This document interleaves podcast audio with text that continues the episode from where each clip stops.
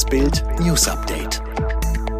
Es ist Mittwoch, der 26. August und das sind die Bild meldungen Regierungserklärung im Bundestag.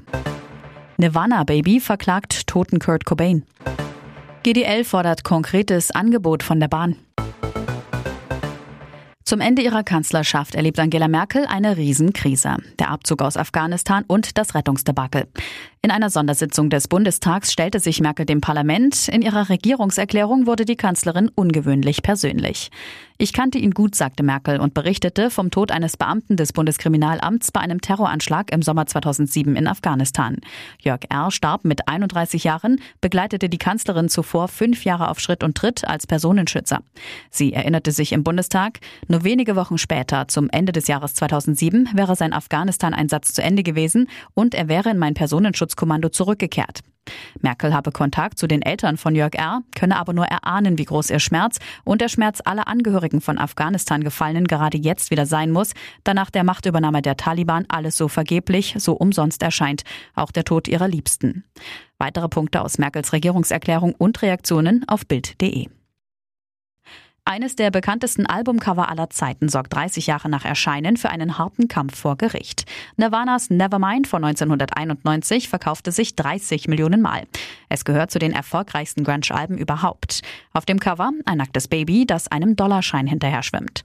Spencer Alden war damals das Nevermind Baby. Heute ist er 30 Jahre alt und will Geld sehen. Und zwar wesentlich mehr als einen Dollar. Spencer Alden verklagt die einstigen Nirvana-Mitglieder und Angehörige auf sechsstellige Summen. Begründung unter anderem sexuelle Ausbeutung eines Kindes. Nicht nur Fans dürfte dabei stutzig machen, dass Spencer Alden noch 2016 zum 25-jährigen Jubiläum des Albums das berühmte Foto nachstellte. Er zeigte sich dabei offensichtlich bester Laune. Nirvana Baby Spencer Alden. Auch als Erwachsener schwimmt er dem Geld hinterher.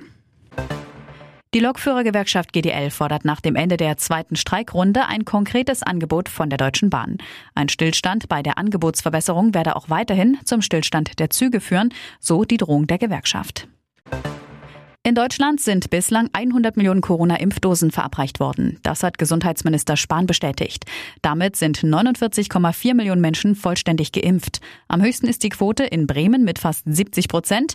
Es folgen das Saarland und Schleswig-Holstein.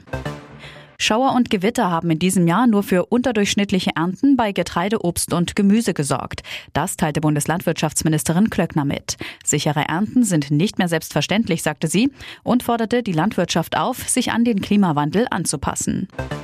Heute Abend startet wieder die weltweit größte Computer- und Videospielmesse Gamescom. Aufgrund der Corona-Lage findet sie statt vor Ort auf dem Gelände der Köln-Messe wieder digital statt. Ursprünglich war eine hybride Veranstaltung geplant. Alle weiteren News und die neuesten Entwicklungen zu den Top-Themen gibt es jetzt und rund um die Uhr online auf Bild.de. Fitbook hat einen neuen Skill, mit dem du in nur 10 Tagen fit wirst. Ganz einfach zu Hause mit nur 10 Minuten täglich. Sage jetzt Alexa, öffne Fitbook.